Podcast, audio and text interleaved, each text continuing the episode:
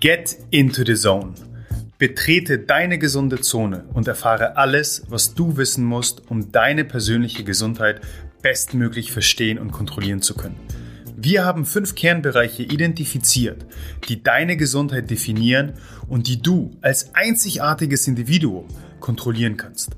Ernährung, Bewegung, Regeneration, Pflege, Geisteshaltung. Das übergreifende Ziel ist klar. Ein gesundes, glückliches und langes Leben.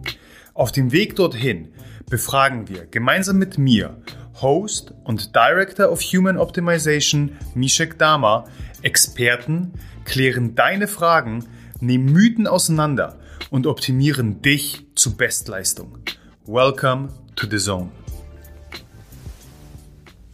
Mein heutiger Gast schwört nach einem schweren Trainingstag auf Buffala und Quark mit Eis und als ob das nicht genug wäre, Schokostreuseln noch obendrauf. Zumindest hat ihn dieses Superfood durch den Ironman Hawaii gebracht und zu einer Triathlon-Bestzeit auf der Mitteldistanz von 4 Stunden 10 verholfen. Sofern unser promovierter Ernährungswissenschaftler nicht gerade selbst Bestleistung nachjagt, coacht er andere Athleten, geht Autorentätigkeiten nach oder entwickelt Nahrungsergänzungsmittel. Wie auch du deine Ernährung individuell und vor allem sportartspezifisch optimierst, erfährst du hier und jetzt von Dr. Georg Abel. Georg, willkommen in der Blue Zone. Ja, hallo, freut mich hier zu sein. Vielen Dank für die Einladung. Sehr, sehr gerne. Es freut mich sehr, dich hier zu haben. Bitte verrate uns zunächst einmal, was Bufala und Quark plus Eis plus Schokostreusel zu einem perfekten Post-Workout-Meal macht. okay, an der Stelle ähm, muss ich gleich sagen, man kann das natürlich jetzt so wunderbar ernährungsphysiologisch auch begründen. Aber an der Stelle bin ich auch ein bisschen Mensch und belohne mich erstmal an äh, erster Stelle auch ein bisschen psychologisch mit der Mahlzeit und ähm, lasse es mir in Anführungszeichen gut gehen. Aber natürlich liefert jetzt so ähm, eine Pizza äh, vom äh, guten Italiener nebenan äh, zum einen erstmal Kohlenhydrate, die nach einem langen Trainingstag der in der Regel dann am Sonntag, sogar am Ende des Wochenendes, in der mhm. Regel nach zwei intensiven Trainingstagen, erstmal Kohlenhydrate mit sich bringt, ähm, Proteine äh, mit dem Mozzarella auf der Pizza. Und ähm, ja, als Nachtisch, ich habe halt so einen Hang zu etwas Süßem oder einen süßen Zahn.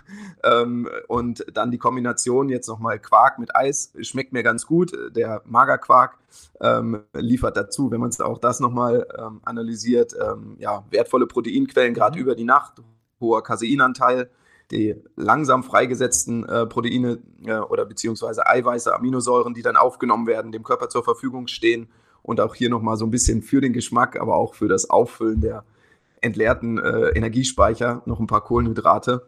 Und wenn man dann die dunkle Schokolade nimmt oder die dunklen Schokotropfen oder Streusel, kann man auch davon ausgehen, dass vielleicht noch ein paar Polyphenole enthalten sind, ähm, die dann auch nochmal antioxidativ äh, wirksam sind und unter anderem der Regeneration noch förderlich sein können. Von okay, daher das heißt, kann man sich das sehr gut äh, auch mal gut gönnen. ja, ich sehe schon, da ist ein, äh, ein richtiger Foodie- und Genussmensch unterwegs. Das heißt aber nur, dass ich es richtig verstehe, du hast tatsächlich die, den Magerquark und auf den, den Quark toppst du mit einer Eiskugel. Genau, genau. Da nehme ich eigentlich dann immer irgendwo das Eis, äh, wonach mir gerade ist, äh, oder was irgendwo im Angebot ist. Äh, Cookie Dough esse ich ganz gern, so als, als Geschmacksrichtung. Mhm. Und äh, dann mische ich das, wenn das leicht angeschmolzen wird, ein bisschen Schokostreusel darüber. Und ähm, dann ist das eigentlich nochmal ein gutes, ich sag mal, Betthupferl, je nachdem, wie groß die Portion dann ausfällt. Ähm, aber in der Tat gibt es sogar, ja, gerade was, was die Hinweise angeht, ähm, in, in, der Literatur auch, in der wissenschaftlichen Literatur zur Regeneration äh, von Schokomilch bis Eiscreme schon ähm, recht interessante äh, Hinweise und ähm, Kohlenhydrate, Proteine äh, nach einem anstrengenden Tag äh, oder zwei anstrengenden Tagen in Folge ähm, sind da in jedem Fall förderlich. Warum dann auch nicht mal in dieser Form? Okay, okay, höchst spannend. Also wir stellen schon mal fest, a, es werden keine Lebensmittel oder Gerichte, sage ich mal, verteufelt. Man könnte natürlich auch sagen, äh, die, die Pizza, gut, du hast den guten Italiener erwähnt, aber ähm, das böse äh, glutenhaltige Weizenmehl, ähm, dann äh, der, der fette Käse, äh, dann natürlich die Zuckerhalt, das zuckerhaltige Eis. Das heißt, wir haben keine Verteufelung von Lebensmitteln. Wir haben ähm, ein, ich will es gar nicht als Schönreden bezeichnen, weil du hast absolut recht. Wir können da sehr viel Gutes an Nährstoffen äh, herausziehen. Wir haben aber auch keine Verteufelung von Makronährstoffen, wie wir feststellen, denn du hast Proteine, Eiwei äh, Proteine, Fette, Kohlenhydrate in deiner Mahlzeit. Bevor wir da tiefer noch in die Materie einsteigen, und darum soll es ja heute hauptsächlich mhm. gehen, wie mhm. kommt ein Ernährungswissenschaftler äh, zum Doktortitel? Ja, ähm, ganz kurz äh, nochmal zu, dein, zu deinem Kommentar eben zu der, ähm, äh, zu der Mahlzeit. Natürlich ist das mit Sicherheit nicht aus dem Lehrbuch, aber ähm, es, es, gibt für jedes Lebensmittel, wie du schon sagst, äh, würde ich da erstmal keins verteufeln, äh, den richtigen Zeitpunkt oder Anwendungszeitpunkt. Und solange das dann nicht jeden Tag auf dem Speiseplan steht, natürlich würde das langfristig oder 24-7 ähm, irgendwann zu Nährstoffmängeln führen, ähm, spricht da aber gar nichts gegen. Von daher halte ich es da so ähm, 80-20, ähm, was das angeht. Ähm, ja, das also nochmal an, an der Stelle dazu. Ich, ich, bin da, ich bin da ganz bei dir. Ja. Ähm, äh, ist ein toller Aufhänger und das war eben äh, de, einer der Gründe, warum ich überhaupt auf dich aufmerksam geworden bin, weil wir so viele Experten da draußen haben, die eine sehr strikte Diät, Ernährungsform äh, propagieren, ähm, einzelne Lebensmittel bis hin zu Lebensmittelgruppen verteufeln, mhm. was ich immer grundsätzlich sehr kritisch betrachte. Und äh, dann von jemandem, der eben auch äh, im Performance-Gedanken solche Höchstleistungen bringt, äh, zu hören, dass eben äh, Buffala und äh, das Post-Workout-Eis äh, einfach in den Speiseplan gehören, dachte ich so geil. Der, der, der Typ, der, der hat es irgendwie geschafft. Genuss auf der einen Seite als Foodie und eben Performance auf der anderen Seite zusammenzubringen, das passt. Ja, ich denke halt immer, der Kopf ist auch mit und ähm, wenn man 80 Prozent gut macht und ich finde es immer ganz schön, so 20 Prozent bin ich Mensch in Anführungszeichen und sage, da gebe ich dann auch äh, dem nach oder wenn man so will, Guilty Pleasures und platziere die dahin, wo sie dann auch noch sinnvoll äh, in Richtung Performance eingesetzt werden können und dann glaube ich, klappt das ganz gut. Ja, ja, ähm, dann, ja, dann äh, äh, genau, die Frage war nach dem Werdegang. Ähm, Ernährungswissenschaften, genau, also es ging irgendwo los mit dem äh, Ende des Abiturs, dass ich äh, mit einem Freund den Entschluss gefasst habe, einmal einen Marathon vorzubereiten. Und ähm, das war ein Jahr im Voraus und äh, da stand Berlin irgendwo an und äh, im, im September war das und ähm, da ging es erstmal darum, ich hatte noch gar keinen Sport gemacht bis dahin, aber zwangsweise musste ich mich dann in diesem Rahmen, äh, wenn man dann anfängt zu laufen, wie kommt man erstmal über die Distanz, wie regeneriert mhm. man hinterher und so weiter, mich mit dem Thema Ernährung auseinandersetzen. Und ähm, zu dem Zeitpunkt war zwar erst noch mein Wunsch, Medizin zu studieren. Ich mhm. war aber nicht der fleißigste während der Schulzeit und ähm, habe mich dann ähm, einschreiben können in Gießen für Ernährungswissenschaften und dachte, da funktioniert dann vielleicht auch nochmal so der Quereinstieg in Richtung Medizin. Ähm, aber ich habe dann ähm, Freude und Spaß zum einen an dem Sport gefunden, den ich weiterhin intensiviert habe. Ähm, aufgrund äh, meiner Statur oder auch äh, einer Verletzungshistorie dann zu dem Zeitpunkt durch, durch zu viel Laufen, mhm. Ähm, meinte dann ein Arzt, versuch's doch mal mit Triathlon. Und ähm, nebenher hatte ich das ernährungswissenschaftliche Studium und ähm, ja, dann hat sich das beides so irgendwo ineinander gefügt. Ich habe äh, primär sehr viel Spaß und Freude und auch viel Energie in den Sport gesteckt, musste mich darüber aber auch mit der Ernährung auseinandersetzen. Und im Studium gab es dann, ja, nach dem Bachelor, ähm, auch während der Masterarbeit nochmal die Möglichkeit, sich mit dem Thema ähm, Probiotika, also Darmgesundheit und mhm. Ausdauersportlern auseinanderzusetzen. Also wirklich nur eine ganz kleine ähm, äh, Pilotstudie, Untersuchung an, an, ähm, an Hobby-Radsportlern.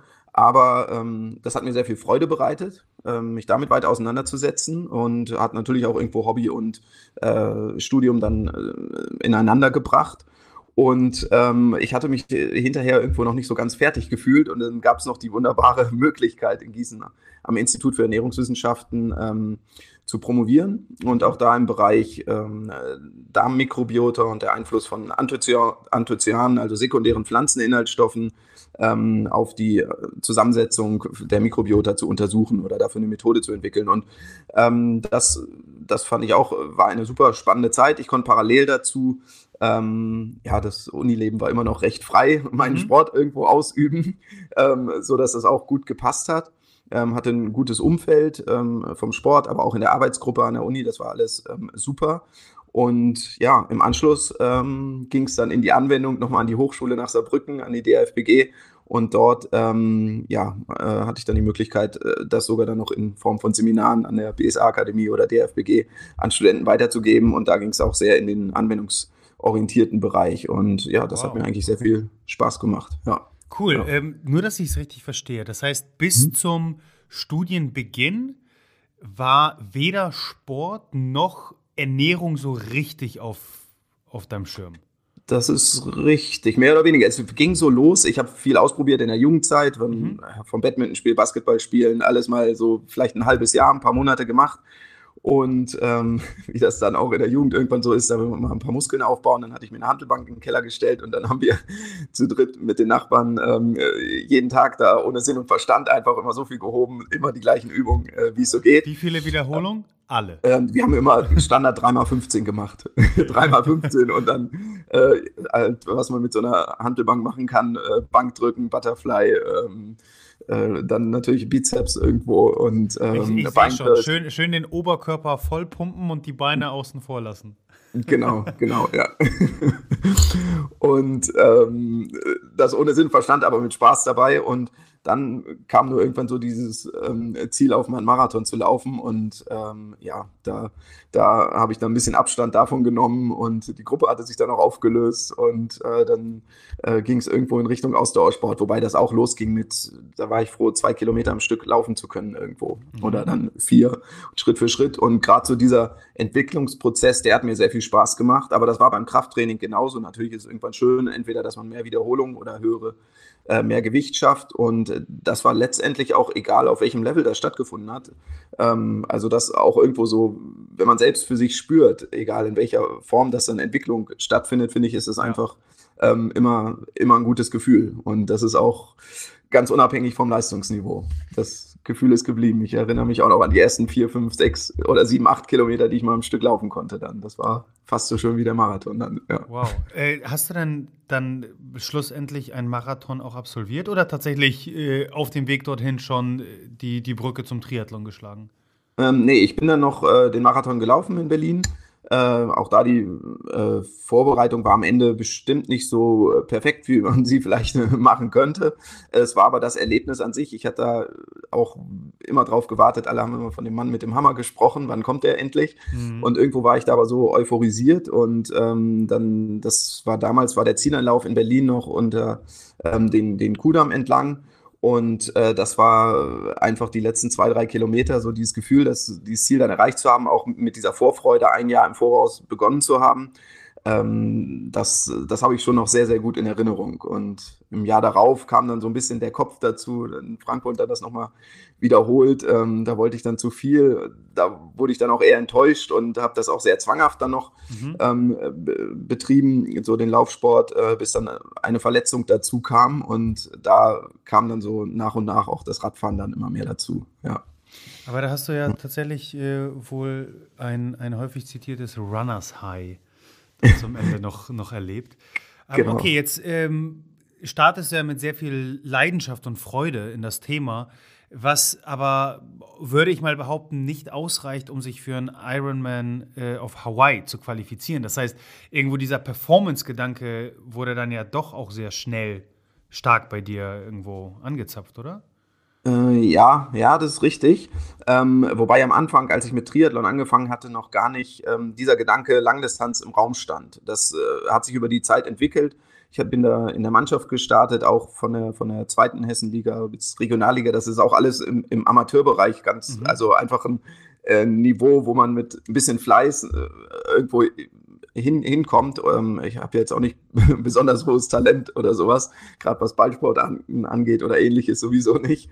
Und ähm, aber ich habe halt gemerkt, irgendwie bin ich einfach kontinuierlich dabei geblieben, hatte eine Gruppe und dann wurden die Distanz, äh, klar von der ersten Sprintdistanz, die irgendwie mit äh, fünf Kilometer Laufen am Ende endet, ähm, bis äh, olympische Distanz, was dann viel in der Mannschaft stattgefunden hat und in der, in der Landesliga da, ähm, Mitteldistanz mit einem Halbmarathon am Ende und dann letztendlich der, der ersten Langdistanz, das ist erst in dieser Zeit dann so geboren, dass ich gemerkt habe, da unten ähm, äh, ist man irgendwie, konnte man sich von der Leistung steigern und klar, dann kam irgendwann dieses Ziel, sich auch den ähm, mal äh, für den für den Ironman ähm, zu qualifizieren oder dieser große Traum einmal da drüben auf der mhm. Insel ähm, zu starten und das habe ich eigentlich so dann äh, äh aufgesogen in meinen Alltag. Also ich habe alle möglichen Bücher dazu gelesen, ähm, äh, YouTube-Videos oder Rennen verfolgt natürlich, als sie dann übertragen wurden und das hat mich einfach fasziniert und da war dann einmal dieser große Wunsch da, da wow. auf der Insel einmal zu starten und ähm, bin auch sehr dankbar für, dass das nachher äh, irgendwo geklappt hat, weil ein bisschen Glück gehört auch immer mal dazu. Glaube ich ja. dir. So, jetzt gehört ja Triathlon nicht gerade zu den kurzen und knackigen Trainings, ähm, sondern ist eben geprägt durch sehr, sehr viel Volumen, das einfach abgerissen mhm. werden muss in, in all dreien äh, Disziplinen. Gut, jetzt zu Uni-Zeiten, hast du es selbst beschrieben, da, da war noch das, das Unileben äh, locker und hat viele Möglichkeiten gegeben, aber jetzt, ich sag mal, im Erwachsenenleben, wie kriegst du eine 15 bis 20 ja. Tra Stunden Trainingswoche überhaupt unter? Ja. Ja, ähm, letztendlich ist natürlich der Luxus noch, wenn das Umfeld das auch hergibt. Also sprich, mhm. ob es Lebenspartner und ähm, der Beruf, auch wenn man jetzt nicht gerade im Schichtdienst ist oder ähnliches, ähm, dass, dass, es, dass es das mit, mitbringt. Aber äh, letztendlich, ähm, was mir oder was immer eine große Hilfe war, war eigentlich wirklich, dass ich, ich habe dann natürlich auch strukturiert nach einem Plan trainiert, ähm, den ich mir ähm, habe schreiben lassen von einem, von einem Coach.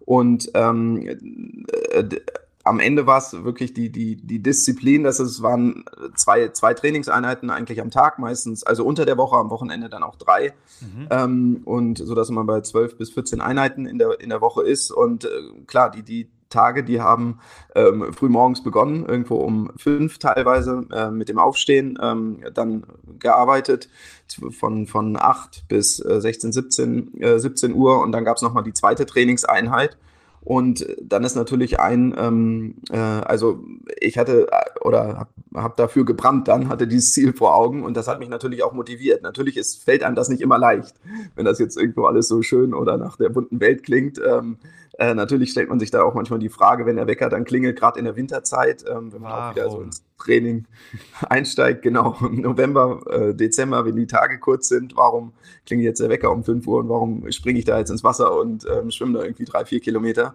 Ähm, aber äh, irgendwo hat mich die, dieses Bild oder auch dieses, dieser fixe äh, das fixe Datum dann äh, von einem Wettkampf, äh, ob das dann im, im Sommer hier in Deutschland war oder dann letztendlich auch Hawaii, äh, irgendwo da so mit, mit durchgetragen. Und wenn man da gedanklich ist, quasi in jeder Einheit, da kommt auch immer näher. Ähm, und man hat dann, na klar, man hat mal gute Tage, mal hat man Tage, da läuft es nicht gut.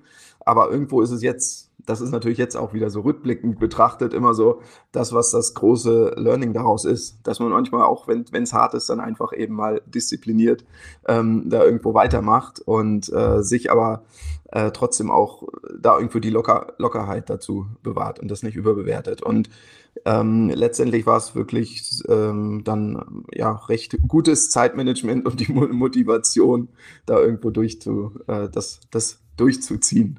Äh, vor allem unter, unter ernährungsspezifischer äh, Betrachtung.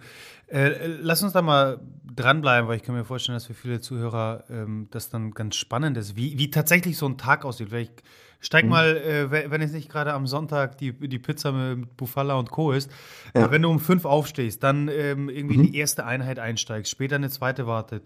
Ähm, ja. wie, wie zieht sich das durch den Tag durch? Und vor allem eben die spannende Frage, wann äh, und wa was isst du dann? Mhm, genau. Ähm, okay, also angenommen, ähm, das ist jetzt ein Tag, äh, was so klassisch sein kann, ist, wenn ich früh morgens aufstehe, einen lockeren Grundlagenausdauerlauf mache, der bis zu einer Stunde geht, vielleicht auch mal anderthalb, wenn die, je nachdem, wie nah ich oder wie weit ich in der Saison mich befinde. Ähm, mache ich das sogar teilweise erstmal nüchtern. Klar, wenn die mhm. Einheiten zu lang werden, ab einer Stunde, anderthalb Stunden, versuche ich da dann entweder im Vorfeld einen kleinen Kohlenhydratsnack zuzuführen. Das ist dann klassischerweise ein, ein Toast mit ein bisschen Frischkäse oder ähm, und, und ähm, Honig mhm. oder Marmelade. Auch das natürlich jetzt erstmal nicht besonders gesund oder nährstoffreich, aber liefert zumindest erstmal Energie und bewahrt mich davor, jetzt irgendwo hohe Stresslevel zu erreichen oder nachher an Muskelsubstrate zu gehen. Ähm, Gerade wenn man das dann über einen langen Zeitraum macht, muss man ja auch irgendwo schauen, dass man hinter jeder Einheit ähm, oder über den gesamten Zeitraum dem Körper genug Energie gibt und auch Zeit und äh, Regenerationsnährstoffe. Ähm, so, wenn diese Arbeit, ab, äh, die, die, diese Trainingseinheit äh, dann abgeschlossen ist, ähm, dann gab es hinterher eigentlich immer ein sehr proteinreiches ähm, Frühstück. Also da ich esse sehr gerne auch Porridge. Mhm. Auch das irgendwo variabel, was, äh, was ja über die Saison äh, geht. Haferflocken, Hirseflocken mixe ich mittlerweile. Ein paar Rosinen habe ich auch ganz gern drin und ähm, gerne Beeren, ähm, im Sommer natürlich frisch, jetzt auch gerne mal äh, tiefgekühlt oder ansonsten auch ähm, Banane, Apfel, so die klassischen Obstsorten, die zur Verfügung stehen und das dann mit, ähm, mit Quark. Auch hier esse ich mittlerweile ganz gern den, den halbfetten Quark, mhm. ähm, macht nochmal gut satt, ähm, liefert aber auch noch den, die entsprechende ähm, Menge an, an Proteinen. Ähm, und da lege ich dann schon Wert drauf, äh, bei der ersten Frühstücksmahlzeit dann auch entsprechend Kohlenhydrate zuzuführen, weil ich weiß, der Tag wird noch lang, einmal beruflich und natürlich auch für die zweite Einheit, die später am Tag ansteht, gilt es natürlich dann irgendwo die, die Kohlenhydratspeicher schon mal aufzufüllen in der Muskulatur oder auch das Leberglykogen. Ähm, dann, äh, wie sieht der klassische Tag dann aus? Dann ist natürlich viel Schreibtischarbeit irgendwo gewesen bis äh, zur Mittagszeit. Das Mittagessen auch hier, ähm, wenn ich mir jetzt so einen Teller vorstelle oder gerade wenn ich unterwegs bin, habe ich versucht dann ähm, vorzukochen. Kartoffeln fand ich war immer ein super Klassiker. Äh, lassen sich ja leicht Portionen ähm, vor, vorkochen für zwei, drei Tage. Ähm, das waren dann 300, 400 Gramm Kartoffeln mit TK-Gemüse, wenn es schnell gehen muss und ich nichts vorbereitet habe zu Hause. Und dazu habe ich mir dann auch ähm, ganz einfach manchmal Hüttenkäse dazu getan. Zumindest wenn ich unterwegs bin, das konnte ich mir bei der Arbeit in der Mikrowelle irgendwo warm machen oder auch ein ähm, Kräuterquark, entweder selbst ähm, angemixt oder ähm, entsprechend auch einen fertige, äh, fertigen Kräuterquark. So, zumindest habe ich da dann auf jeden Fall, weiß ich, meine ähm, Proteine enthalten. Ähm, ich habe mein Gemüse, meine Vitamine auch bei TK-Ware äh, lässt sich das ja äh, zum einen recht simpel handhaben. Also das war nachher natürlich relevant. Wie kriegt man das noch bei limitiertem Zeitbudget irgendwo unter? Mhm. Ja. Und dann habe ich am Nachmittag nochmal so, wenn ich Mittag gegessen habe, 12.1, ähm, je nachdem, was für eine Einheit am Abend ansteht, wenn es eine lockere Einheit war nochmal, also wirklich nur im Grundlagenbereich, ähm, habe ich da nochmal einen Proteinsnack, proteinbetonten Snack aufgenommen, so zwei, drei Stunden nach dem äh, Mittagessen, was entweder auch da habe ich mal auf Nahrungsergänzungsmittel zurückgegriffen, mhm. ähm, Proteinshake ganz klassisch oder auch ähm, ansonsten ein, ein, Quark mit ein bisschen Obst dazu. Und wenn es was Intensiveres war, äh, gab es dann auch nochmal ähm, äh, eine Scheibe Brot ähm, mit, mit irgendwo Hüttenkäse und Marmelade nochmal dazu, mhm. um dann ähm, entsprechend Energie für die äh, spätere Einheit nochmal mit, zu, äh, mit aufzunehmen. Wenn die Einheit dann am Abend irgendwo anderthalb, zwei Stunden in dem Zeitraum lag, mit Intervallen und intensiv war, mhm. habe ich auch die Einheit versucht zu verpflegen. Ähm, meistens dann, je näher ich an das Rennen gekommen bin, ähm, mit den entsprechenden Präparaten, die man beim Rennen gereicht kriegt. Ja. Denn das ist so ein Faktor, der gerade ja ein riesen Punkt ist, je länger die Distanz ist, man muss irgendwie dieses, äh, der Begriff äh, oder ja, Training the Gut, ähm, also man muss auch das Magen-Darm-System darauf trainieren oder gerade den Darm auf die Aufnahme von den Kohlenhydraten und ähm, das kann man dann natürlich, je näher man sich an das Rennen bewegt, zeitlich ähm, ganz gut trainieren in, in so Einheiten oder rennspezifischen Einheiten. Und dann ähm, am Abend gab es auch nochmal eine kleinere Portion, dann irgendwo Kohlenhydrate, das waren auch Nudeln, Kartoffeln mit Gemüse und ähm, einer äh, Proteinquelle, äh, was dann fettarmes, gutes Fleisch sein kann oder auch ähm, Fisch.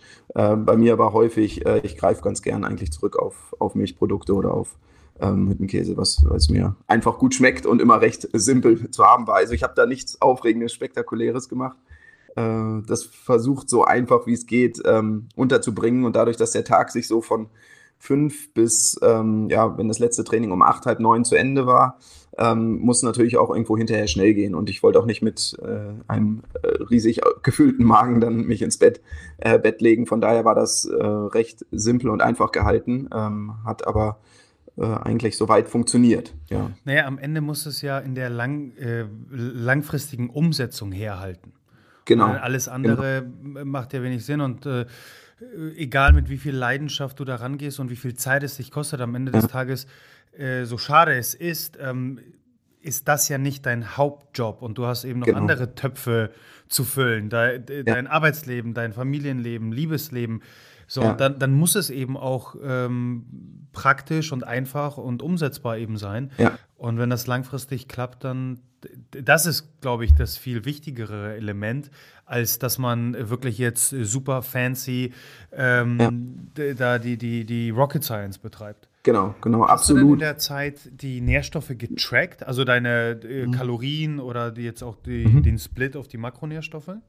Ähm, ich habe das dann immer so zeitweise mal gemacht, auch mhm. einfach um zu schauen, okay, wo bewege ich mich eigentlich, wie viel verbrauche ich. Da habe ich irgendwann gemerkt, äh, was mir an Verbrauch angezeigt wird, jetzt über die Tracker. Garmin ist ja so ein, ein mhm. bekannter äh, Hersteller, der dann gerade die Bereiche im, im Ausdauer, äh, Ausdauersport irgendwo ähm, stellt und ähm, dass, dass mein Verbrauch aber irgendwie stark davon abweicht, also der tendenziell eher überschätzt wird von den ähm, entsprechenden Tools. Und ähm, von daher habe ich das ab und an mal so überprüft, also geschaut, wie verhält sich mein Gewicht auf der Waage, wie viel fühle ich zu und äh, wenn es dann so ähm, in Richtung Wettkampf geht, man vielleicht auch nochmal versucht, das Gewicht ein bisschen zu reduzieren, ähm, wo, wo bewege ich mich mit so einem klassischen Tag? Und das habe ich dann mhm. über drei, vier Tage, vielleicht auch mal bis zu einer Woche getrackt und dann aber auch wieder davon abgelassen, weil ich dann wusste, okay, mein Frühstück, ob das jetzt 800 oder 850 und 900 Kilokalorien, das macht nachher nicht den großen Unterschied, wenn es im Mittel dann irgendwo passt. Und ich wusste dann auch, wie groß so meine ähm, ähm, Zufuhrmengen sind ich da ein ganz gutes Gespür für hatte.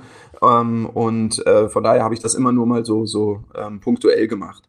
Und was natürlich diese ganze Sache auch teilweise dann erschwert hat, das klingt jetzt natürlich so ein bisschen nach dem optimalen Tag, wenn man das auch immer so umgesetzt kriegt. Mhm. Ähm, aber was passiert, wenn man unterwegs ist äh, und man hat sich vielleicht vorher nicht, äh, hatte vielleicht die Zeit nicht oder hat sich damit nicht auseinandergesetzt, was äh, steht dann an Lebensmitteln zur Verfügung oder wenn man sich auch irgendwo mal sozial bewegt, irgendwo am Abend noch mit ähm, Freunden ähm, entweder unterwegs ist oder dann zusammen dann eine Mahlzeit einnimmt.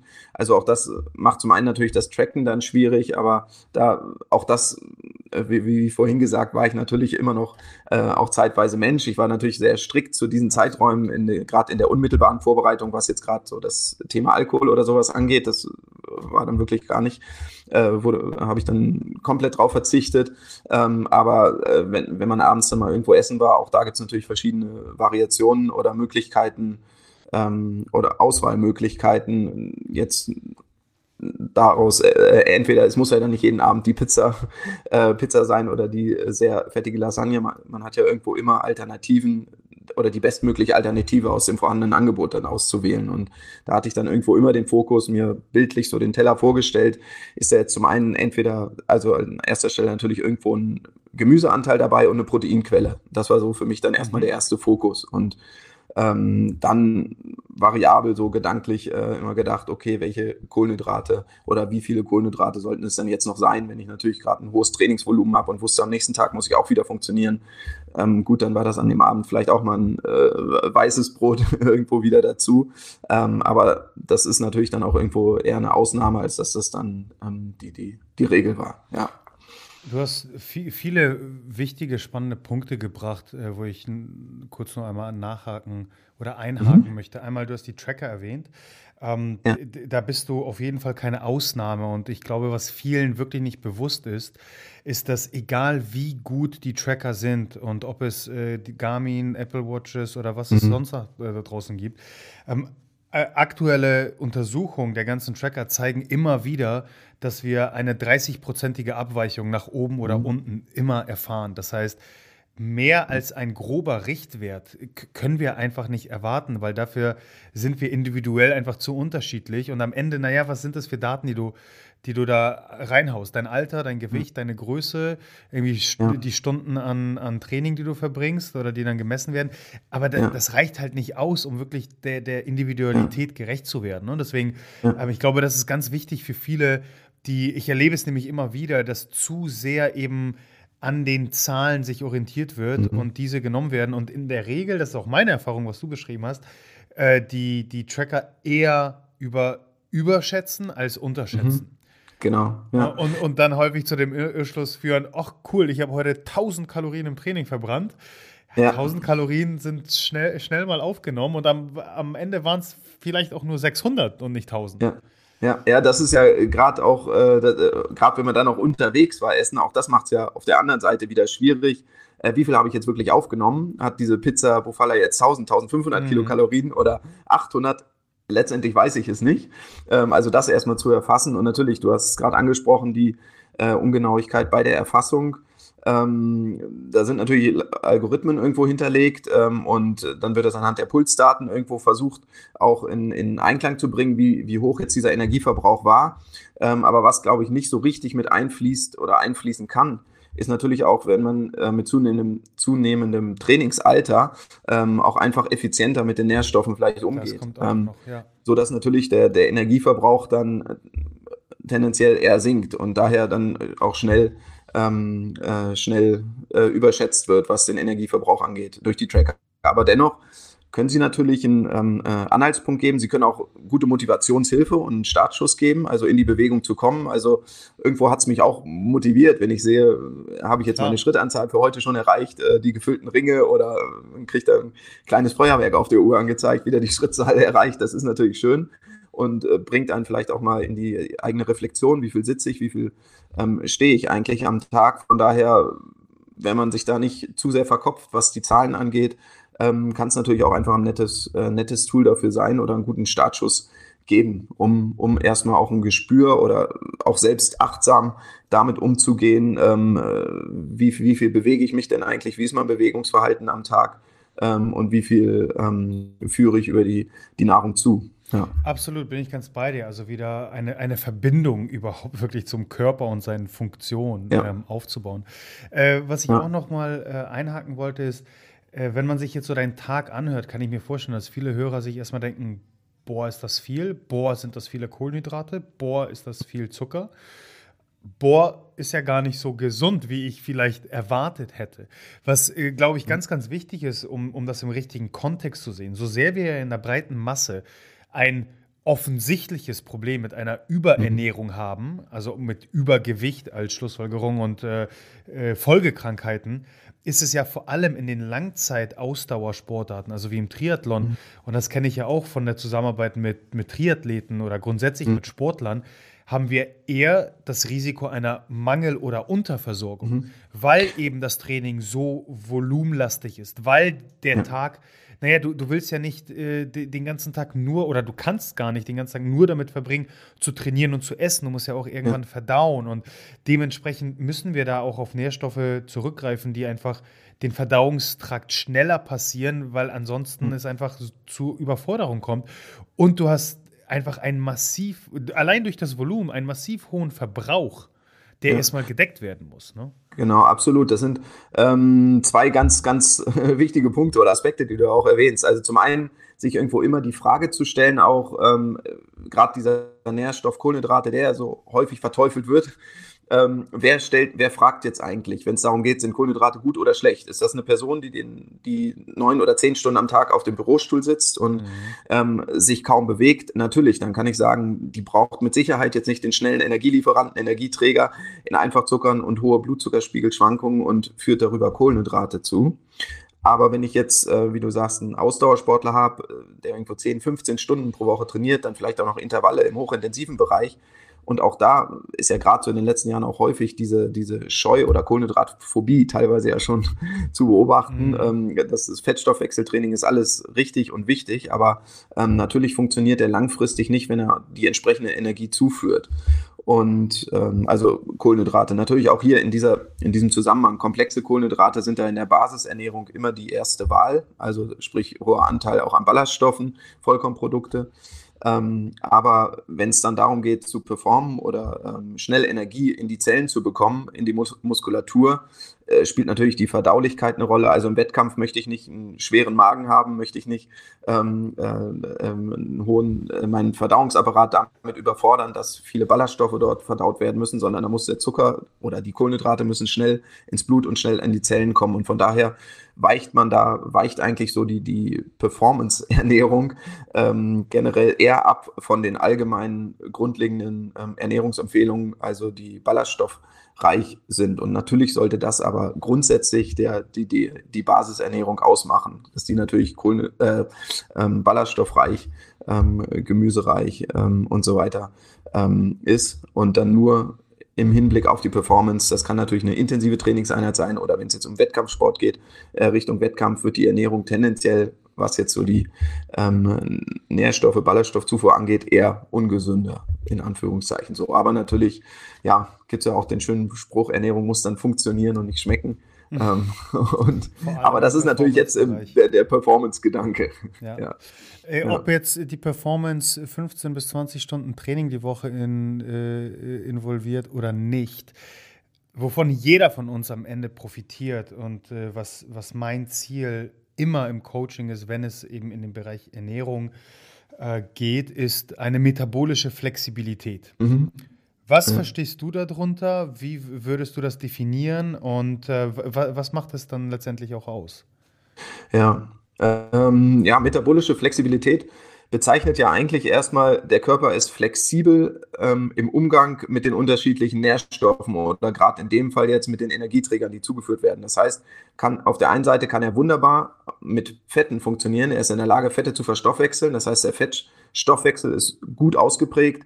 Der, der Körper, der Organismus kann auch ohne die Zufuhr von Kohlenhydraten wunderbar in ein konstantes, gleichmäßiges Energielevel halten. Auf der anderen Seite ist er aber auch in der Lage, wenn Kohlenhydrate kommen, auch diese zu verstoffwechseln und auch damit umzugehen. Das heißt, er hat diesen Switch, je nach Nährstoffangebot, schnell umzuschalten. Okay, habe ich primär jetzt Fette vorliegen und natürlich auch in welchem Aktivitätszustand befinde ich mich, bewege ich mich intensiv oder sitze ich auch gerade nur ähm, und ähm, kann aber auch genauso während der ähm, ähm intensiven Belastung äh, umschalten und sagen, okay, jetzt geht es hier in den hochintensiven Bereich oder jetzt, wenn wir bei der Performance sind, mhm. Wettkampf, ähm, die Kohlenhydrate aufzunehmen und zu verstoffwechseln. Also gerade diesen Switch. Und ähm, was häufig so im Alltag oder gerade äh, ja, ja zu kurz kommt bei vielen, ist es ja diesen, diesen ähm, Fettstoffwechsel ähm, zu trainieren. Und ähm, damit ist jetzt auch erstmal nicht Fettabbau oder ähnliches gemeint, sondern einfach nur der Umgang des Körpers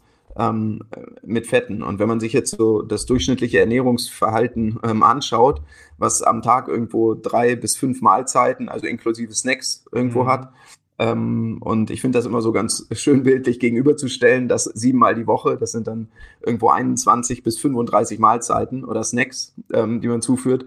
Ähm, da kommt der Körper überhaupt nicht dazu. Also gerade wenn wir ähm, an, den, an das, das, Hormon Insulin denken, irgendwo, dass, dass wir mal einen tiefen Insulinspiegel haben, sodass der Körper überhaupt mal in die Lage kommt, ähm, Fette zu verstoffwechseln. Denn sobald wir zumindest Kohlenhydrat- oder insulinwirksame Nährstoffe aufnehmen, also die dazu führen, dass Insulin ausgeschüttet wird, wird der Fettstoffwechsel wieder lahmgelegt. Und wenn wir mhm. dem Körper da nie ähm, die Chance geben, da mal rauszukommen, geht diese metabolische Flexibilität ja ähm, irgendwo verloren. Und gerade so, das ist ja gerade äh, so ein, einer der Punkte ähm, im Alltag von vielen Snacken, das äh, unbegrenzte Nahrungsangebot, was überall herrscht. 24-7, ähm, äh, immer und überall.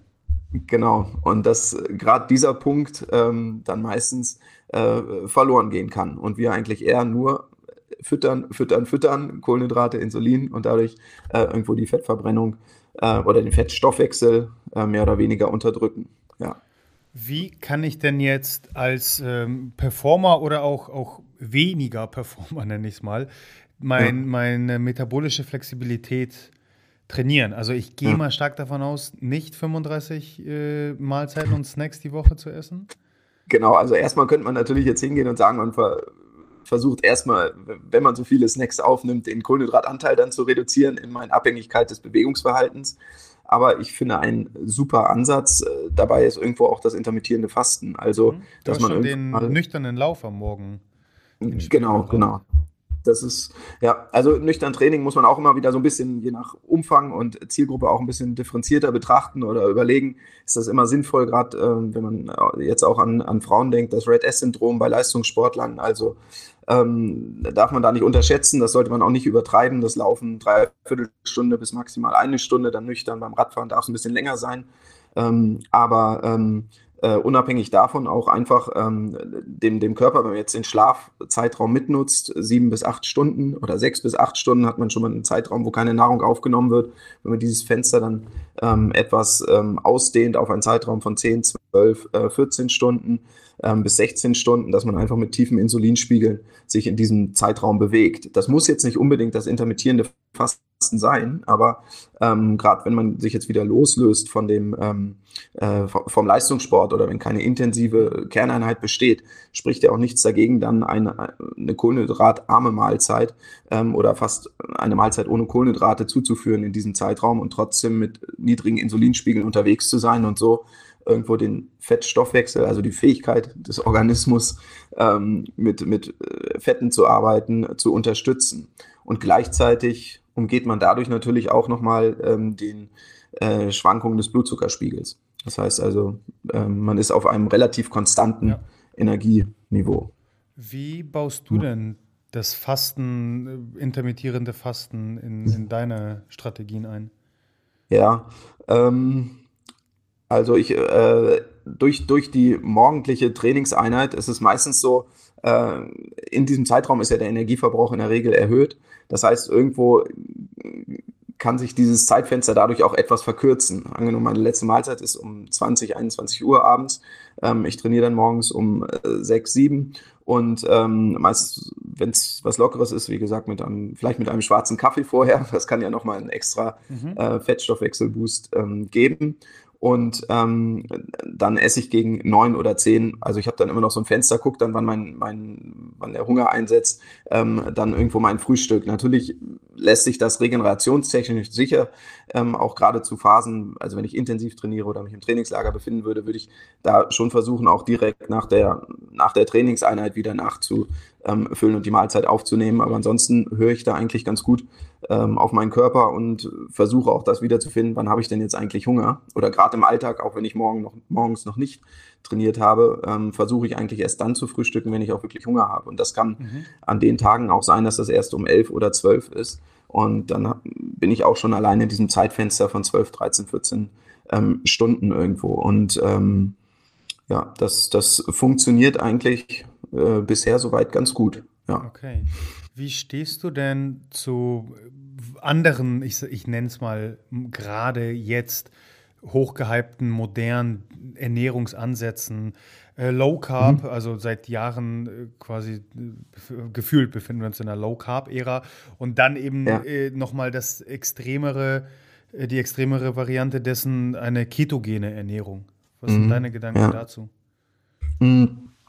Also ich finde es immer ganz schwierig, einen Makronährstoff an sich zu verteufeln oder auszuschließen. Das schränkt ja von vornherein ähm, erstmal die Lebensmittelauswahl ein. Und gerade wenn wir jetzt von ketogener Ernährungsweise ausgehen, da wird es ja auch schon schwierig, teilweise ähm, was zum einen natürlich die Sozialverträglichkeit, langfristige Umsetzbarkeit angeht, was die Lebensmittelauswahl angeht, wenn ich unterwegs bin, mhm. was kann ich dann eigentlich noch essen und äh, wenn ich da irgendwo 10, 10 Gramm Kohlenhydrate am Tag ähm, aufnehmen möchte, dann muss ich ja schon schauen, wie bekomme ich überhaupt meine ähm, Ballaststoffe, mein, meine Mineralstoffe, Vitamine über die ganz normalen Lebensmittel zugeführt, wenn ich an Obst und Gemüse dann denke. Äh, von daher finde ich das immer an der Stelle sehr, sehr schwierig und ähm, ketogene Ernährungsweise vielleicht bei Personen, wenn gewisse Erkrankungen vorliegen können, aber auch nur unter ärztlicher ähm, Betreuung dann, kann das äh, einen Ansatzpunkt bieten. Aber ich würde nie pauschal, genauso auch, auch bei Low Carb, ähm, irgendwo hingehen, sagen, ähm, Low Carb ist jetzt die richtige Ernährungsform für jeden und für alle. Es gibt aber Phasen, jetzt gerade wenn wir wieder beim Ausdauersport sind, wo wir sagen, wenn wir jetzt wirklich viel den Fettstoffwechsel auch trainieren, dann macht es Sinn, natürlich die Kohlenhydrate auch irgendwo mal zu reduzieren. Aber generell finde ich jede Ernährungsform, die ähm, dogmatisch einzelne Nährstoffe ausschließt, äh, verbietet, ähm, irgendwo immer, äh, immer, immer schwierig. Also da, da, bin ich viel mehr in Richtung individueller Ansatz und ähm, zu schauen, für, für jede Ernährungsform gibt es sicher immer den richtigen Zeitpunkt oder auch den falschen Zeitpunkt möglicherweise. Oder äh, auch da die, die Ausgangsfrage, ähm, wer, wer stellt die Frage jetzt? Mhm. Ja. Okay. Und ja. Ja, da sind wir auf jeden Fall, ähm, würde ich mal sagen, gleicher Meinung. Äh, ich hoffe, das war die Frage auch ja, in die ja, Richtung. Ja, absolut, absolut. Also nicht, dass ich äh, die, die Antwort ähm, so, so habe kommen sehen oder sie so, so ähm, hören wollte. Ähm, aber nichtsdestotrotz ähm, ist es eine, eine Art der Bestätigung, dass einfach das Verteufeln ähm, und wirklich dieser Dogmatismus, ähm, der dahinter steckt, wenn einzelne Lebensmittel oder eben gar ganze ähm, Makronährstoff äh, äh Makronährstoffe und ganze Lebensmittelgruppen verteufelt werden, ähm, ja. das kritisch zu betrachten ist. Also und sei mhm. es wirklich nur unter wieder Genussaspekten und der langfristigen Umsetzbarkeit. Genau. Denn äh, egal, ob man unterwegs ist, ob du am Reisen bist, ähm, in, in sozialen Gefügen dich befindest, spätestens dann treffen solche Systeme einfach an ihre Grenzen. Mhm. Genau. Und da finde ich es immer ganz schwierig, ähm, ähm, dann zu sagen, ich, ich äh, ernähre mich aber Low Carb, das, das kann ich jetzt, also was macht man dann in dem Moment? Wenn man dann eben vor so Problemen steht, dann fällt dieses ganze System zusammen. Und viel eher würde ich da äh, von der anderen Seite hingehen und mir die Frage stellen, ähm, wie, wie bekomme ich denn alle äh, essentiellen oder alle Nährstoffe bedarfsgerecht zugeführt? Und dieser Punkt bedarfsgerecht, ähm, da ist es ja letztendlich dann egal. Ähm, das kann sein, dass das mal Low Carb ist, das kann auch mal High Carb mhm. sein, das kann auch mal vegan sein ähm, aber ohne das im Vorfeld festzulegen, sondern einfach, wie, wie bekomme ich denn jetzt meine Nährstoffe ähm, bedarfsgerecht zugeführt? Und ähm, da finde ich, ist so ein, so ein Tellermodell einfach immer so recht veranschaulich und ähm, gut, gut umsetzbar für viele. Und ähm, wenn ich irgendwo im Restaurant bin und mir sagen die tierischen äh, Proteinquellen nicht zu, aber vielleicht eine vegetarische, ähm, dann ist diese Mahlzeit eben in dem Moment vegetarisch. Aber es kann gut sein, dass ich, dass mir am nächsten Tag vielleicht auch die tierischen Proteinquellen ähm, äh, mehr zu sagen oder zufällig wird es auch mal vegan. Ähm, aber irgendwo die, die Frage eher zu stellen, ähm, wie bekomme ich denn alle Nährstoffe bedarfsgerecht zugeführt? Und äh, von daher kann das im Prinzip jede dieser Ernährungsformen mal sein. Paleo, mal Low Carb, mal mhm. High Carb, mal vegan. Das ist ja schön auf der anderen Seite, ne? wenn du eben keine Nährstoffe, Lebensmittelgruppen verteufelst, hast du auf einmal die gesamte Palette zur Verfügung. Ja. Und dann wieder, was du eben schon gesagt hast, ist ganz, ganz entscheidend, wer, wer stellt die Frage. Und äh, genau. dann ist es auch äh, noch weitergehend äh, die Frage, wann, wer, wer, stellt die Frage zu welchem Zeitpunkt? Weil, genau. weil du, Georg, äh, kurz vor, vor einem mhm. Ironman Hawaii wahrscheinlich eine andere Auswahl im Restaurant treffen wirst, als äh, der Georg, der gerade äh, Trainingspause äh, hat, wenn es dann überhaupt sowas bei dir gibt. Aber zumindest ja. äh, eine weniger intensive Trainingsphase, wo du etwas mehr Freiheiten genießt. Ne? Genau, genau. Von daher ist es, ähm, ist es auch schwierig, du hast am Anfang auch schon gesagt, Lebensmittel im Einzelnen zu verteufeln. Jedes Lebensmittel ist ähm, an sich erstmal Kontext eines gesamten Ernährungsstils und eines gesamten Lebensstils. Und von daher gibt es für fast jedes Lebensmittel irgendwo mal einen Zeitpunkt, wo man es vielleicht einbauen kann. Also auch äh, das Bier darf ja, mal getrunken werden, wenn es dem sozialen und dem gesunden Wohlbefinden beiträgt. und Absolut. Ähm, ja, solange daraus dann irgendwo nicht langfristig eine krankhafte, schlechte Gewohnheit wird, ist, da, ist dagegen gar nichts einzuwenden. Und äh, das, das muss man sich irgendwo auch immer äh, ein bisschen behalten. Und von daher dieses, äh, ob das eine Ernährungsform ist oder ein einzelnes Lebensmittel komplett zu verteufeln, äh, finde ich, äh, finde ich immer ganz schwierig, weil das viel zu viele Aspekte gibt, die da berücksichtigt werden müssen. Bin ich ganz ja. bei dir. Georg, lass uns ein bisschen mehr in den Performance-Bereich noch einsteigen. Äh, jetzt würde ich mal behaupten, dass deine Spezialisierung im, in, der, in Langzeitausdauersportarten, also vor allem im Triathlon, liegt. Würdest du denn sagen, dass die gleichen ernährungsspezifischen äh, Optimierungen jetzt im Triathlon vorliegen, wie es zum Beispiel im, in anderen kürzeren, intervallartigen ähm, Ballsportarten zum Beispiel vorliegt? Ähm, oder mhm. wie unterscheidet sich da deiner Meinung nach die Ernährung? Ja. Ähm, der wesentliche Unterschied ist ja erstmal, über welches System wird die Energie bereitgestellt. Und äh, wenn wir jetzt sagen, wir haben ähm, eine kurze, intensive Intervallbelastung oder auch im, ähm, im Kraftsport, ähm, sind ja primär erstmal natürlich das Kreatinphosphat für wenige Sekunden irgendwo ähm, liefern, liefert die Energie. Äh, dann kommen die Kohlenhydrate und ähm, je kürzer und intensiver die Belastung, desto höher ist natürlich dieser Kohlenhydratanteil. Und äh, von daher bei allen Sportarten, das sind natürlich auch Spielsportarten, jetzt wenn wir beim Fußball sind, klassisch, also ist ja auch irgendwo geprägt. Auf der einen Seite haben wir eine Ausdauerbelastung, auf der anderen Seite auch kurze, intensive äh, Sprintintervalle. Da ist primär die Energiebereitstellung, läuft da über die, ähm, über die Kohlenhydrate. Und das ist natürlich auch über einen Zeitraum von zweimal 45 Minuten mit der Möglichkeit, sich in der Pause zu verpflegen, ähm, macht das natürlich erstmal einen riesen Unterschied ähm, zum, zum Langzeit-Ausdauerbereich. Und für den Kraftsport ähm, gilt ja im Prinzip das Gleiche, ähm, zumindest die Kohlenhydrate, die ja primär da erstmal als Energieträger genutzt werden. Natürlich funktioniert auch hier intermittierendes Fasten oder auch auf äh, ketogener Low-Carb-Ernährung. Auch da äh, kommt man über die Zeit natürlich, weil der Körper sich auch dran gewöhnt zum, zum Kraftzuwachs. Aber in der Regel funktioniert es besser im High-Performance-Bereich mit Kohlenhydraten. Ähm, der wesentliche Unterschied zum, zum Ausdauerbereich ist, ähm, beim Langzeitausdauerbereich spielt ja nicht nur die Ernährung um die Trainingseinheiten selbst eine Rolle, vorher, hinterher. Ähm, ein Großteil der Ernährung äh, oder der, der Energiebereitstellung läuft ja über den Fettstoffwechsel, weil wir einfach länger als 90 Minuten unterwegs sind. Und ähm, Kohlenhydrate brauchen wir dennoch und äh, die Kohlenhydratspeicher sind begrenzt, also müssen wir irgendwo auch trainieren, diese Kohlenhydrate aufzunehmen. Das heißt, man muss sich erstmal viel Gedanken darum machen, wie kriege ich denn überhaupt ähm, eine Menge von 60 Gramm Kohlenhydraten aufwärts bis 90 oder 100, 120 Gramm pro Stunde in den Körper rein. Das heißt also gerade dieser Aspekt äh, Training the Gut und auch ähm, die praktische Handhabung. Wie führe ich das zu? Mache ich das in flüssiger Form? Mache ich das in fester Form mit Energieriegeln? Ähm, Wie bringe ich das an meinem Fahrrad unter oder wo nehme ich die Verpflegung auf? Ähm, Im Wettkampf, ähm, an welchen Stellen äh, wird mir die Verpflegung gereicht? Auch beim, beim Marathonlauf, was, welche Präparate werden mir gereicht? Das nimmt natürlich einen wesentlichen Stellenwert ein, wenn es gerade um den Performance-Gedanken geht. Und ähm, also gerade so die Ernährung während während ähm, des Wettkampfes oder der, der, der Belastung spielt eine große Rolle. Und dann hängt es jetzt beim ähm, Langzeit, äh, bei der Langzeit-Ausdauerbelastung ähm, ja auch wesentlich von dem Fettstoffwechsel ab. Mhm. Und hier gibt es natürlich unterschiedliche Trainingsschwerpunkte in Abhängigkeit der Saison.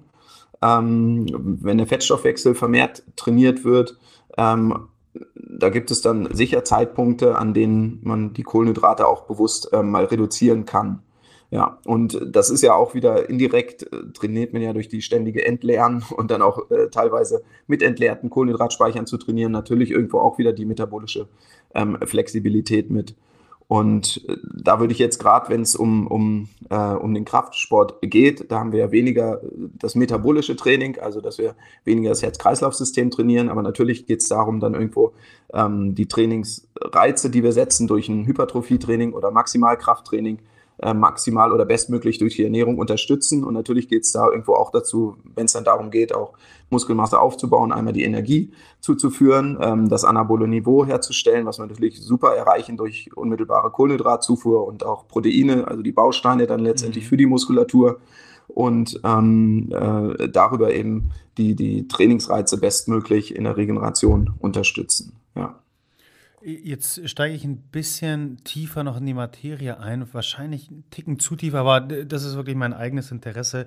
Ähm, wie stehst du, wenn es eben um Training the Gut äh, geht und wenn wir äh, in der Intra-Workout-Nutrition landen, also wo wirklich mhm. eigentlich da ja wie kaum bis wenig Blutfluss stattfindet und wir wollen dann ja auch wenig mhm. Darmtätigkeiten mhm. haben, aber aufgrund des Volumens, der Länge, sie dann eben doch ins Spiel kommen.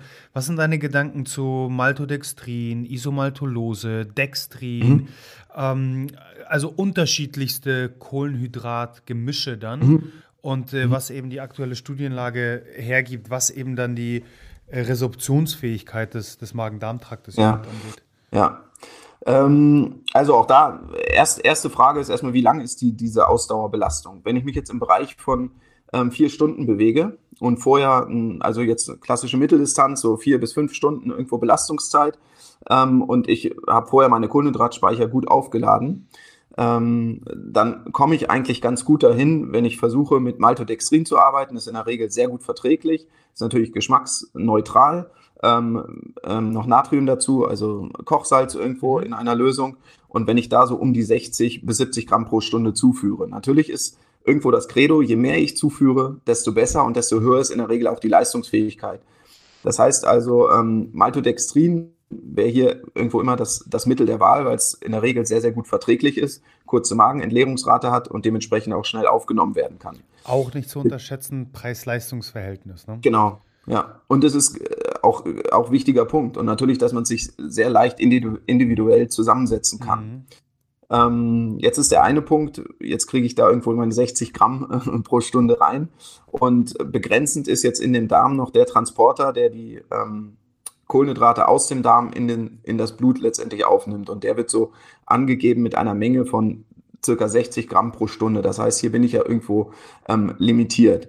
Ähm, aber auch das sollte im Vorfeld, ähm, Vorfeld trainiert werden. Wenn ich jetzt diese Menge an Kohlenhydraten ähm, erhöhen möchte pro Stunde, die ich zuführen möchte, weil das Rennen vielleicht länger dauert. Gerade jetzt Langstreckenbereich, da ist man eher im Bereich 8, 9, 10 Stunden und länger mhm. unterwegs. Ähm, und auf dem Rad äh, lässt sich ja teilweise auch feste Nahrung ganz gut zuführen, äh, kann man dahin gehen und sagen, okay, ich versuche nicht nur diesen einen Glukosetransporter auszuschöpfen im Darm, sondern es gibt noch einen Fructosetransporter, Glut5, und der schafft ähm, ja, zwischen äh, 15 und 30 Gramm. Das muss man natürlich individuell testen, wie viel vertrage ich jetzt pro Stunde aufzunehmen. Und das heißt, wenn ich die beiden addiere, 60 Gramm Maltodextrin und ich füge noch 15 oder 30 Gramm Fructose hinzu, dieses klassische Verhältnis 2 zu 1, mhm. ähm, komme ich auf eine Menge von ungefähr 90 Gramm pro Stunde, die ich zuführen kann. Aber immer unter der Voraussetzung, das vorher auch zu trainieren. Und das macht in jedem Fall Sinn, je länger die Ausdauerbelastung wird. Und je mehr ich letztendlich reinbekomme in den Organismus, also was ich zum einen aufnehmen kann, was die Magenentleerungsrate betrifft, was auch die Transporter im Darm betrifft, desto höher ist in der Regel die ähm, Leistungsfähigkeit. Was man dabei auch noch berücksichtigen muss, ist dann ähm, der, der Glukosetransporter oder SGLT1-Transporter, der ist natriumabhängig. Das heißt also, ich brauche eine gewisse Menge an ähm, Kochsalz oder Natrium, was ich zuführen müsste. Das heißt, wenn man sich so eine Lösung macht, ähm, sind das auch ein bis zwei Gramm ähm, oder auch, äh, ja, doch ein bis zwei Gramm ähm, äh, Kochsalz, die ich dazu führe oder 400 bis 800 Milligramm Natrium. Diese äh, auch was über den Schweiß verloren geht, ist, bestehen da auch große individuelle Unterschiede.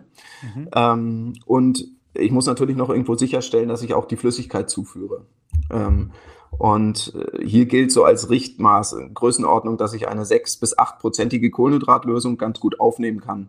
Das würde heißen, 60 ähm, Gramm bis 80 Gramm Kohlenhydrate auf einen Liter Flüssigkeit mhm. kann ich pro Stunde ganz gut verstoffwechseln. Aber auch das oder ja, aufnehmen, verstoffwechseln und letztendlich ähm, für die Energiebereitstellung in der Muskulatur nutzen.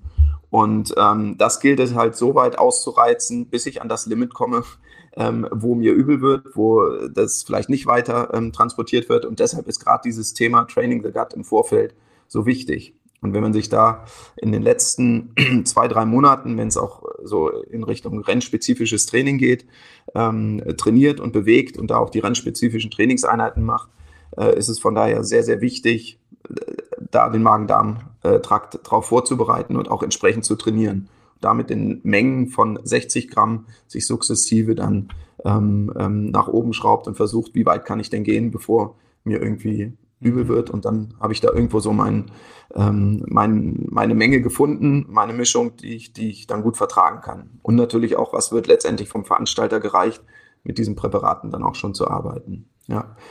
Was sind deine Gedanken zur Aufnahme weiterer Mikronährstoffe außer mhm. Natrium? Ab welcher Zeitdauer, welcher Intensität? Ja, also ausschlaggebend ähm, ist eigentlich immer Natrium. Auch da gibt es ja die Schweiz Schweißtests, ähm, zumindest während der Belastung. Und ähm, was die anderen oder weitere Mikronährstoffe angeht, ähm, würde ich jetzt an der Stelle erstmal vernachlässigen, was jetzt rein während der Belastung oder während der Performance da irgendwo äh, leistungslimitierend sein sein könnte. Natürlich ist in diesen reinen Elektrolyten ähm, auch immer noch, was geht noch verloren, ähm, ähm, Kalium und äh, Magnesium, Calcium ähm, irgendwo über den Schweiß. Und ähm, in der Regel schadet es nichts, wenn man das jetzt nicht übertreibt, was die Zufuhrmenge angeht. Ähm, Gerade was ja wichtig ist für die Reizweiterleitung in der Muskulatur, ist ja das Verhältnis von Natrium und Kalium. Ähm, aber das würde ich jetzt nicht gezielt, ähm, gezielt zuführen, denn in der Regel was über den Schweiß, auch da ist ja im Vorfeld bei heißen Temperaturen trainieren, mhm. lernt der Körper ja irgendwo sauberer zu schwitzen, in Anführungszeichen, also weniger Natrium auszuscheiden, viel inzubehalten, aber das sind so große individuelle Unterschiede, dass es sehr schwer ist, das ähm, pauschal anzugeben, wie hoch jetzt gerade so dieser, dieser Natriumverlust ist. Da die Salty Sweater, die ja ein Gramm und mehr vielleicht pro, pro Stunde da verlieren können, wenn man die weißen Salzränder dann auch schon mhm. äh, an der Kleidung oder im Gesicht erkennt. Ähm, und dann gibt es natürlich Personen, die sehr sauber schwitzen, da ist der Verlust vielleicht nur bei 400 Milligramm pro Stunde. Aber so als Richtwert, ähm, ja, 400, 500 bis 600 Milligramm Natrium ähm, pro Stunde, was dann dieser Menge von ein bis zwei Gramm Kochsalz ähm, pro Liter Flüssigkeit entsprechen würde, äh, wäre da erstmal ein guter Richtwert. Und natürlich auch der, zur, zur Aufnahme der Kohlenhydrate dann, ja. Okay. So, jetzt haben wir natürlich aufgrund vor allem der Individualität, dann der, des Trainingsvolumens, der Dauer, der Intensität. Also wenn ich jetzt an Triathlon auf der einen Seite denke, an Kraftsport, äh, auf, der, auf der anderen Seite große, große Unterschiede. Ähm, kannst du trotzdem eine Top 3, Top 5 an, an Punkten aufzählen, unter Performance-Berücksichtigung, wie wir optimal die bestmögliche Nährstoffzufuhr garantieren können, wie wir das, das Optimum aus dem Training, aus dem Wettkampf äh, rausziehen, äh, worauf zu achten ist? Ja, ähm, jetzt, ähm, wenn wir an den Wettkampf denken, da geht es natürlich wirklich darum, erstmal, bin ich energetisch gut aufgestellt. Ähm, egal, ob das jetzt für ein CrossFit, Krafttraining, Fußball oder für den, ähm, für den Langzeit-Ausdauerbelastung bereitsteht, im Wettkampf brauche ich in der Regel Kohlenhydrate. Ähm, äh, das heißt also, die letzte Mahlzeit vorher sollte kohlenhydratreich sein. Ja. Ähm, der zweite Punkt ist, äh, wenn wir jetzt uns an Performance oder auch an langfristige Trainingsentwicklung, ähm, wenn, wir, wenn wir daran denken, ähm, führe ich regelmäßig äh, Proteine zu in regelmäßigen Abständen, um den Muskelstoffwechsel bestmöglich zu unterstützen. Und wenn man sich das so ein bisschen vorstellt, ähm, nach einem ständigen Auf- und Abbau der Muskelproteinstrukturen in der Muskulatur in Abhängigkeit des Trainingsreizes, ist es da irgendwo sinnvoll, pro Mahlzeit und pro Snack ähm, irgendwo 20 bis 30 Gramm Proteine zuzuführen. Mhm. Und das heißt, hier bewegen wir uns dann auch in einem Bereich in der Regel von 1,5 bis 2 Gramm pro Kilogramm Körpergewicht. Und wenn ich Körpergewicht reduzieren möchte, kann das auch gern mal in Richtung zweieinhalb Gramm pro Kilogramm Körpergewicht gehen. Mhm. Das heißt also, hier stelle ich erstmal ähm, schon mal sicher, dass der Muskelstoffwechsel bestmöglich unterstützt wird. Und dann, ähm, wenn ich an die Ernährung auch hier in dem Basic, also ich finde immer so die langfristige, kontinuierliche Zufuhr spielt ja eine große Rolle. Schaue, geht es darum, die ähm, Mikronährstoffe, Vitaminversorgung äh, und natürlich auch die essentiellen Fettsäuren, die Omega-3-Fettsäuren irgendwo zuzuführen. Das heißt, auf der einen Seite, wenn ich jetzt beim Tellermodell bin, die Hälfte des Tellers, mhm. die ähm, irgendwo bunt sein sollte, möglichst mit saisonalem und regionalem ähm, ähm Gemüse und Obst, wenn es jetzt Frühstücksmahlzeit ist, ähm, ein Viertel des Tellers äh, mit Proteinen zu füllen und dann ähm, pro Stunde Sport, also in der Regel dann noch eine Handvoll Kohlenhydrate extra zuzuführen. Ein Viertel bleibt dann ja noch übrig, wenn ich die Hälfte bunt habe mit Gemüse, ein Viertel mit Proteinen, ein Viertel mit Kohlenhydraten. Wenn ich eine Stunde Sport mache, tue ich noch eine Portion Kohlenhydrate dazu. Und ähm, das richtig platziert, also im Anschluss an eine Trainingseinheit und im Vorfeld, ähm, wenn sie intensiv ist, äh, die, die, kohlenhydratreiche Mahlzeit vor der Trainingseinheit, ähm, stellt zumindest auf jeden Fall so in der Basisernährung ähm, schon mal sicher, dass ich ähm, sollte sicherstellen, dass ich alle ähm, ähm, Nährstoffe, Nährstoffe zuführen, die ich auf jeden Fall für die, für die Belastung dann brauche. Ja. Okay. Georg, falls der ein oder andere Hörer sich jetzt von dir coachen lassen möchte äh, für den nächsten Ironman Hawaii, wo, wo kann er oder sie äh, mehr von dir erfahren? Ähm, entweder direkt über die, die Website georg-abel.com oder ansonsten auch gern über Instagram. Ähm, auch da äh, Georg-Abel, meine ich, heißt da der Account. Wir werden auf jeden Fall zu, zum richtigen Profil äh, verlinken.